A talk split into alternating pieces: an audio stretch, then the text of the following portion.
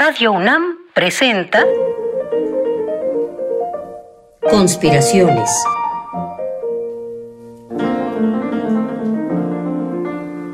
Bitácora de un admirador de Balzac. Por Otto Cázares.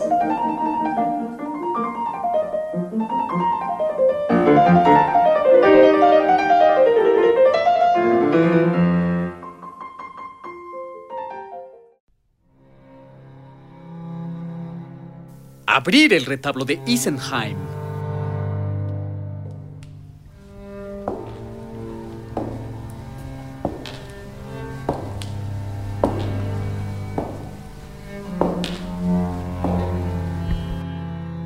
Me viene a la mente un recuerdo de infancia.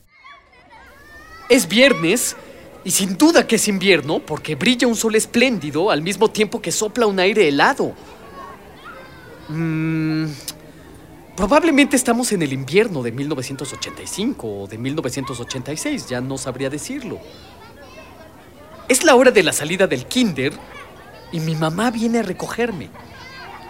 Me lleva tomado de la mano y ya precisamente para alcanzar la puerta principal, se aparece Miss Mane con su falda de paño verde del color de los pizarrones, con sus severos tacones y su invariable saco de tweed.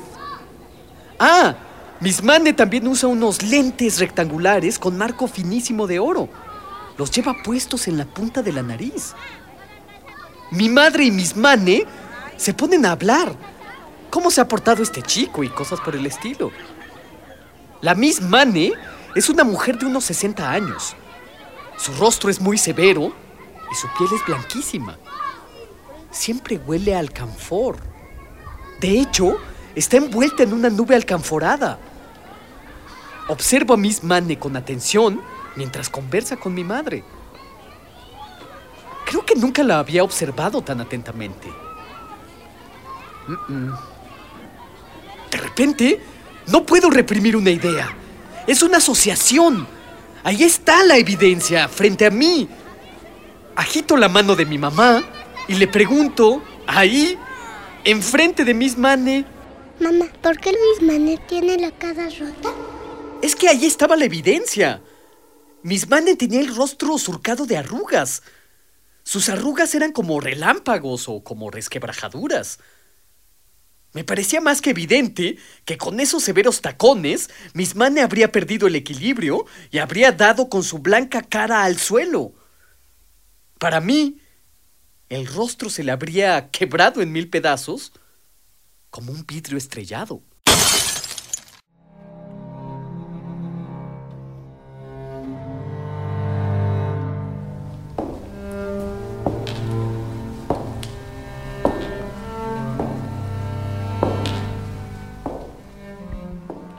Acabo de abrir mi memoria a la manera en que se abren esos complejos retablos de madera dorada que pueden verse en algunas iglesias.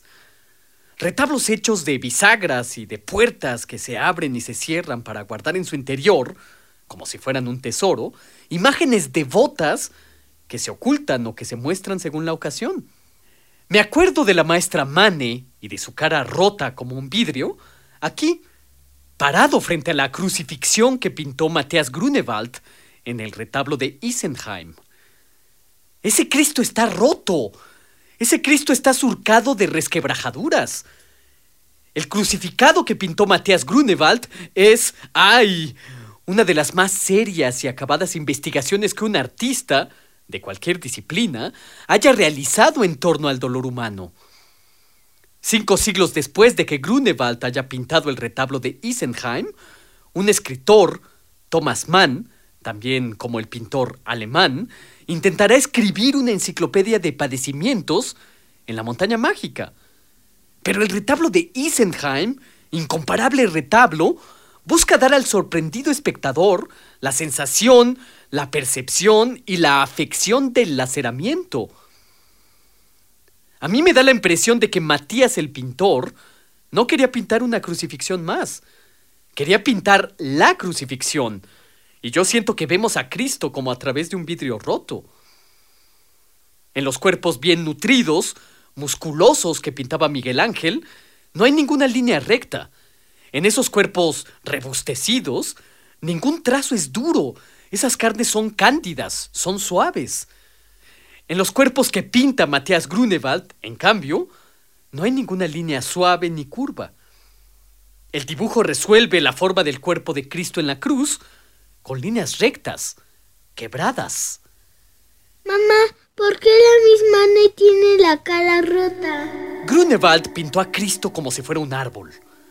Sus brazos, sus piernas zigzagueantes, su torso son como madera de un árbol enfermo, de esos árboles a los que les crecen repugnantes tubérculos en medio de la alameda central y a los que nadie quiere acercarse.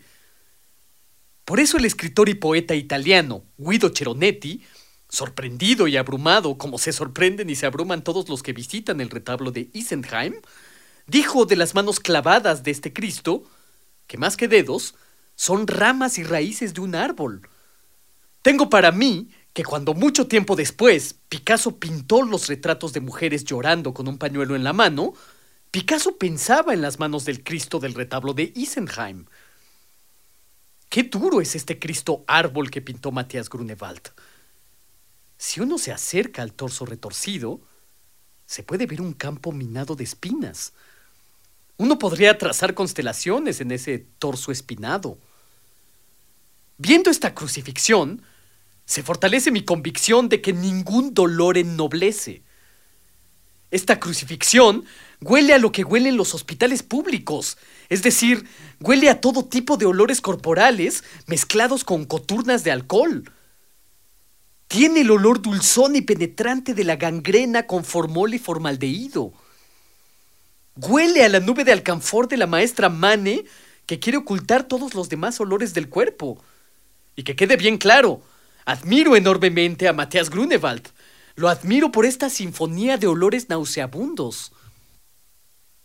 Matías Grunewald, el pintor, pintó la crucifixión del retablo de Isenheim con un fervor tan intenso como el fervor con el que los grabadores japoneses del siglo XVII dibujaban a los tigres acechando entre los bambúes.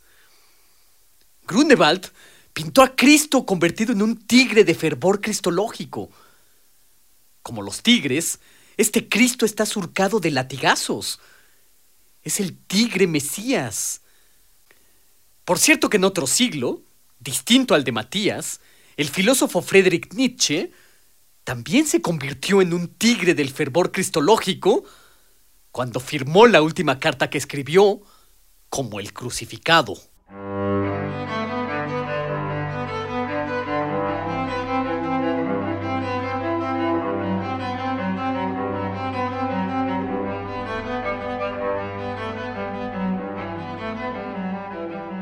De la vida de Matías Grunewald, Matías el pintor, lo desconocemos casi todo, salvo que pintó el retablo de Isenheim cuando tenía 35 años. Es decir, lo pintó en esa edad que es la mitad del camino de una vida, y en la que se produce lo que el psicoanalista Carl Gustav Jung llamó metanoia, esto es, el momento del doblez de una existencia. Aquello que llevaba una dirección determinada toma subrepticiamente otro sendero. En el retablo de Isenheim, Matías Grunewald se autorretrató en el panel izquierdo de la crucifixión como un San Sebastián.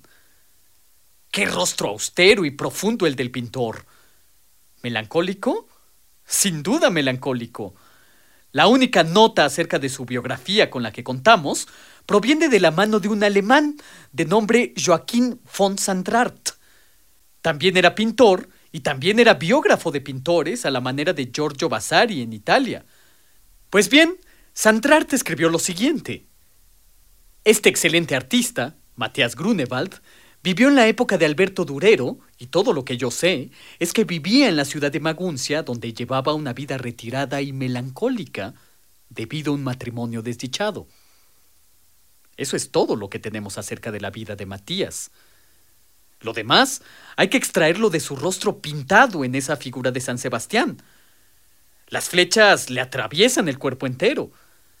Me parece que Grunewald no pudo haber elegido un mejor santo que San Sebastián para autorretratarse. Matías Grunewald es el asaetado por la sabiduría trágica. Esa misma sabiduría que le hizo decir a Sileno borracho en la mitología clásica, raza pasajera y maldita, hija del oprobio y del dolor. De ese rostro sabio y trágico del pintor, austero como el de un eremita enflaquecido a fuerza de mortificaciones, no podríamos extraer mucho más.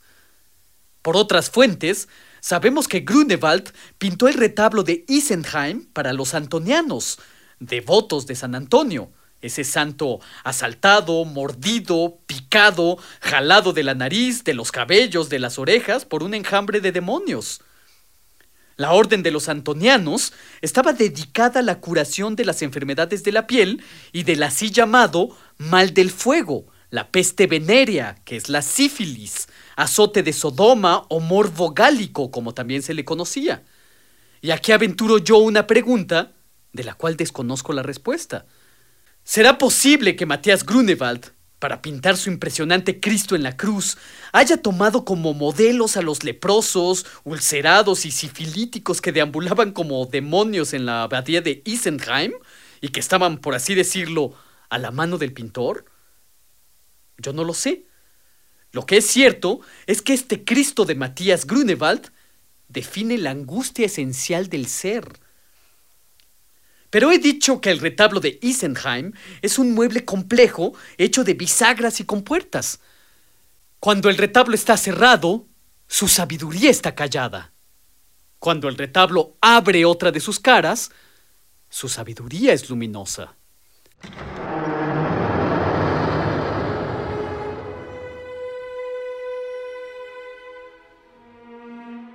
Como si se tratara de la abrupta edición cinematográfica con la que los sueños hacen suceder una escena de felicidad a una escena de pesadilla, el retablo de Isenheim, en otra de sus configuraciones, nos da la imagen de la resurrección de Cristo. Esta resurrección es pura luz. El cuerpo de Cristo aparece gravitando y está envuelto en un halo, en un arco iris de 360 grados. Ese Cristo que antes era un árbol retorcido y espeluznante, ahora es un sol. Me pregunto cómo hizo Matías el pintor para poder ver el sol en todo su resplandor en un rostro. Y después de imaginarlo, de verlo con los ojos cerrados, llevarlo a la madera pintada. Hay una tradición en la Iglesia Ortodoxa Cristiana que asigna un fulgor deslumbrante al rostro de Cristo. En una ocasión, de acuerdo a una añeja leyenda que cuenta Juan Damasceno, el rey Akbar, rey de Edesa, envió a un pintor a Tierra Santa para que pintara el rostro de Cristo. Pero el fulgor del rostro del Mesías era insoportable. Cubrieron entonces el rostro luminoso del Mesías con un manto y su faz quedó plasmada en la tela. Pues bien, Matías sí soportó la luz del rostro y la pintó a diferencia del pintor del rey Akbar. La fe, el misticismo de Matías Grunewald, al mismo tiempo que su conocimiento de las enfermedades de la piel, le hacían ver tanto la luz como las sombras de todos los pliegues de lo real.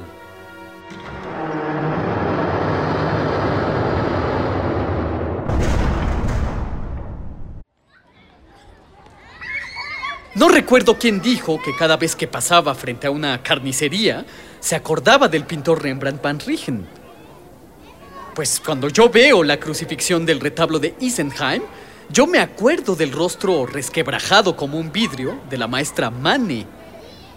En realidad, yo estoy aquí de regreso, en este recuerdo de infancia, para ver si como en el retablo de Grunewald, de un cuerpo resquebrajado, viene después un cuerpo luminoso. Quizás de un rostro quebrado se escape un halo lumínico. Haré que mi yo niño radiofónico diga como William Blake con su enorme fe de demonio. Aquel cuyo rostro que no emite luz jamás se convertirá en una estrella. Conspiraciones. Bitácora de un admirador de Balzac. Con el primer conspirador, Otto Cázares una lluvia de fantasías y bombas de tiempo artísticas para armar y desarmar tu mente. Síguenos en la próxima cruzada para conquistar el mundo de las ideas. Voces de Niños, Omar Jacén Tercero Hernández y Liber Nahuali de la Rosa Gómez.